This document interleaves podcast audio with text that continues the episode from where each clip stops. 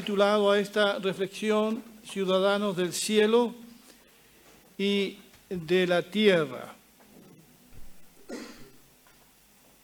Ciudadanos del Cielo y de la Tierra.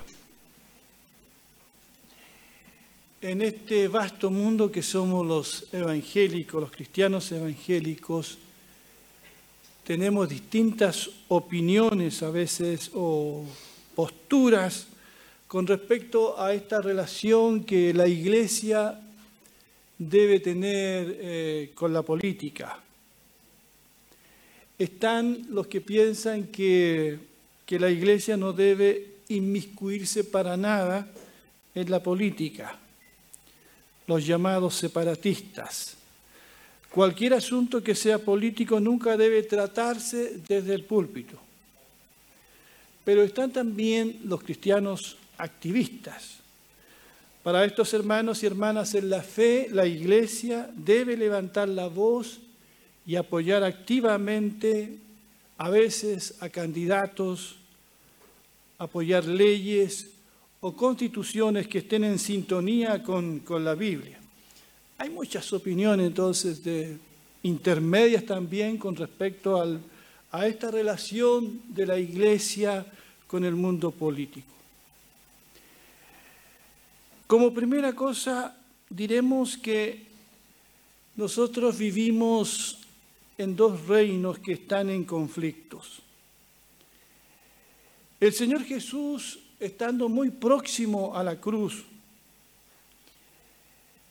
es interrogado por el líder político, por el gobernante romano Pilato y se produce un interesante diálogo entre Pilato y Jesús, y que es muy profundo cuando uno lo, lo medita. Entonces Pilato volvió a entrar en su residencia y pidió que le trajeran a Jesús. Le pregunta, ¿eres tú el rey de los judíos? Jesús contestó, ¿Lo preguntas por tu propia cuenta o porque otros te hablaron de mí? ¿Acaso yo soy judío? replicó Pilato. Tu propio pueblo y sus principales sacerdotes te trajeron a mí para que te juzgue. ¿Por qué? ¿Qué has hecho?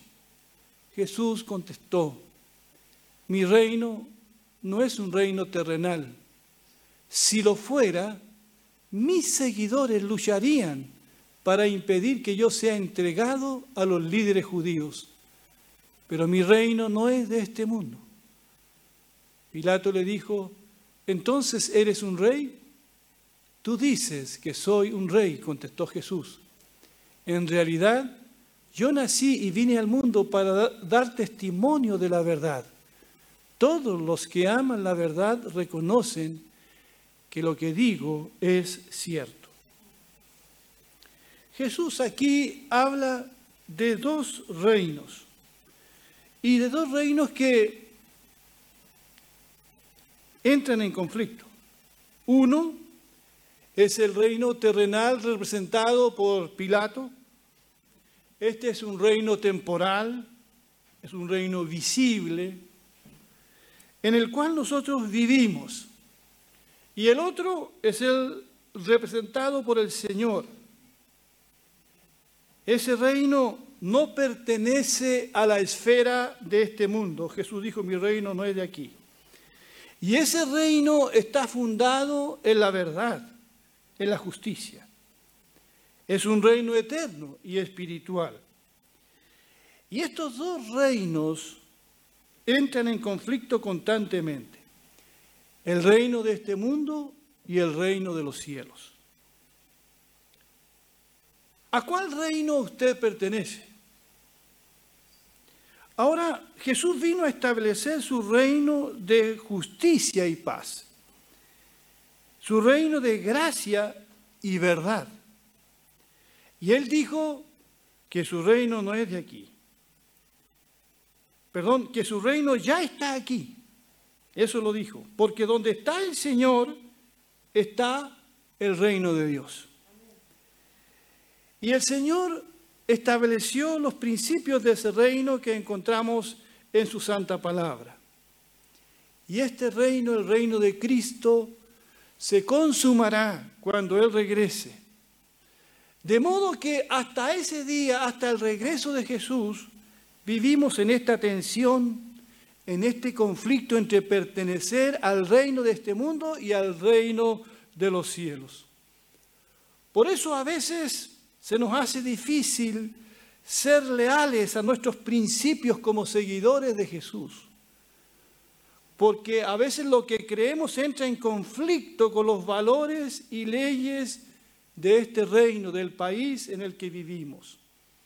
Y cuando sucede eso, recordamos las palabras de Pedro que nos ayudan bastante, es necesario obedecer a Dios antes que a los hombres. Cuando ese conflicto nos sacude, entonces debemos ser fieles al Señor y no a los hombres.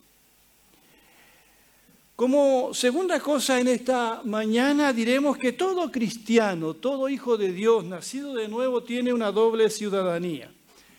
Allí en Filipenses el apóstol Pablo dice, en cambio nosotros somos ciudadanos del cielo, donde vive el Señor Jesucristo y esperamos con mucho anhelo que Él regrese como nuestro Salvador.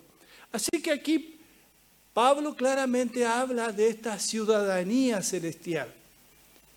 Tú y yo estamos de paso en esta tierra, somos ciudadanos del cielo. Pero también tenemos responsabilidades como ciudadanos de esta tierra. Y Jesús indirectamente habla de esta doble ciudadanía allí en ese pasaje de Marcos que está en la pantalla. Miren lo que dice allí Jesús. Después los ancianos enviaron a algunos fariseos y partidarios de Herodes para hacer que Jesús cayera en la trampa de decir algo por el cual pudiera ser arrestado. Maestro, dijeron, sabemos lo honesto que eres, eres imparcial y no tienes favoritismos. Enseñas con verdad el camino de Dios. Ahora dinos, ¿es correcto que paguemos impuestos al César o no? ¿Debemos o no pagarlos? Dice el relato, Jesús se dio cuenta de la hipocresía y dijo, ¿por qué intentan atraparme? Muéstrenme una moneda romana y les diré. Cuando se la dieron les preguntó, ¿a quién pertenecen la imagen y el título grabados en la moneda? Al César contestaron. Bien, dijo Jesús, entonces den al César lo que pertenece al César y den a Dios lo que pertenece a Dios. Su respuesta los dejó totalmente asombrados. Como ven, el escenario en el cual sucede esto es polémico y tenso. Los líderes religiosos, en este caso los fariseos, y los políticos, en este caso los herodianos, se sienten amenazados por, por Jesús y sus enseñanzas. Los herodianos y los fariseos ven a Jesús un enemigo común. Estos dos grupos son muy extremos. Unos son fariseos y otros herodianos, no se veían la suerte entre ellos. Era la extrema derecha y la extrema izquierda en contra de Jesús. Porque la fama de Jesús les estaba molestando su llegada con la gente, la enseñanza de Jesús representaba un peligro para estos dos grupos. Así que le ponen una trampa a Jesús para ponerlo en contra o mal con el imperio romano. Y entre ellos pensaron, no importa lo que conteste, igual lo haremos caer. Si dice una cosa o si dice la otra. Pero la respuesta de Jesús los descoloca. Y la respuesta de Jesús responde a la pregunta nuestra de cómo vivir en estos dos reinos en conflicto. Esta famosa frase de Jesús nos da la respuesta. Den al César lo que es del César y den a Dios lo que es de Dios. O sea, cumplan con sus deberes para con este reino terrenal. Son ciudadanos de esta tierra, pero también Den a Dios lo que es de Dios. Cumplan con sus deberes como ciudadanos del reino de los cielos. ¿Cuántos dicen amén?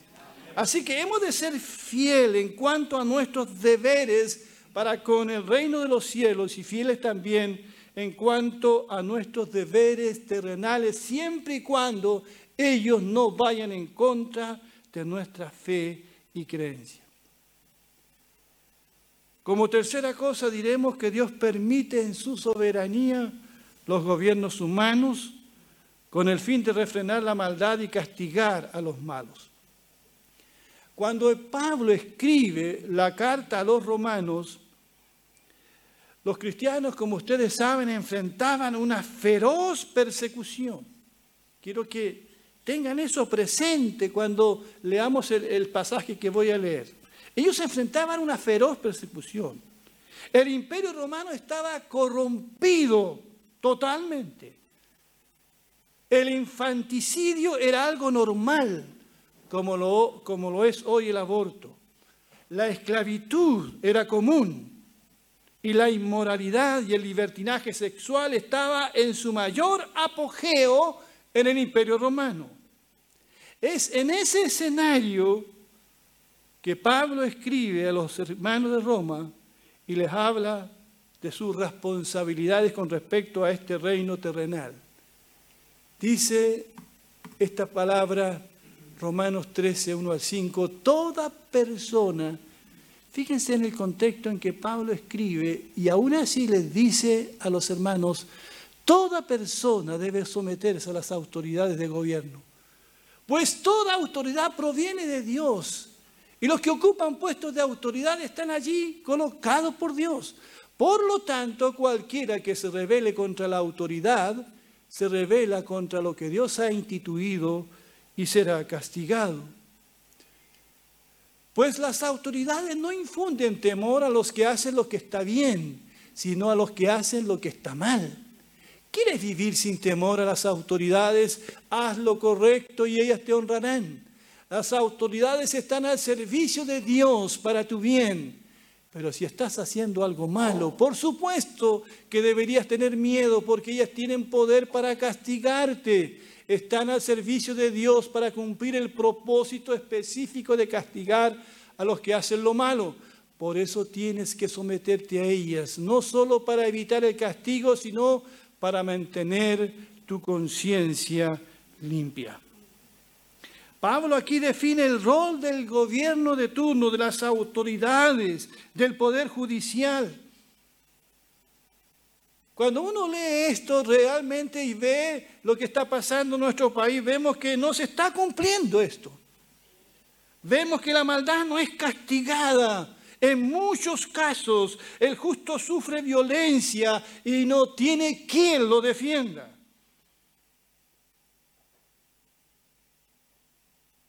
Ningún gobierno tiene el poder de cambiar el corazón de la gente, no es su propósito. Como tampoco hacer del mundo un paraíso terrenal, pero sí tiene el deber, según la palabra del Señor, de refrenar la maldad. La maldad.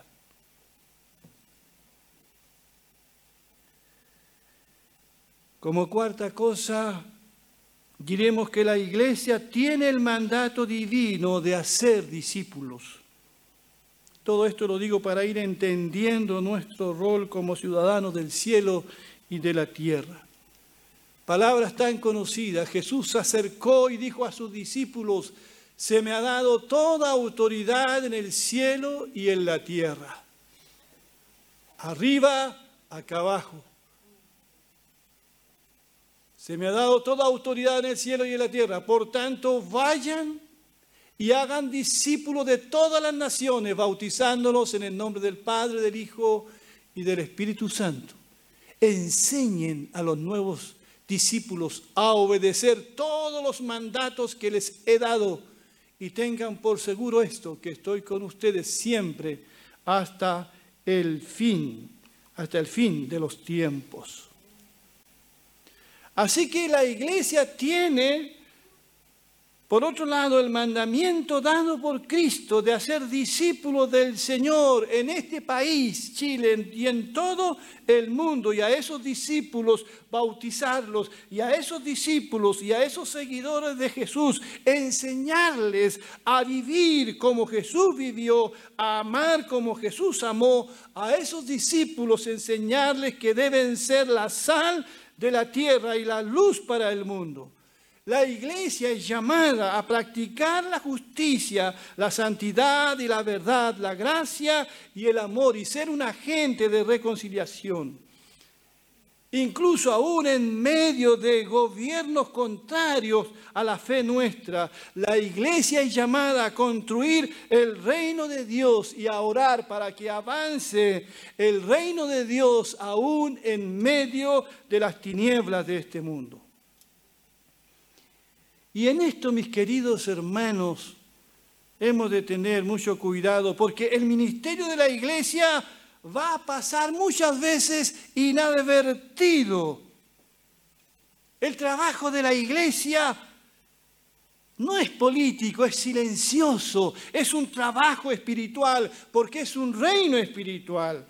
Los que siguen a Cristo han estado al frente del cambio moral y espiritual, no por medio de la fuerza, externa, sino por medio de la transformación interna.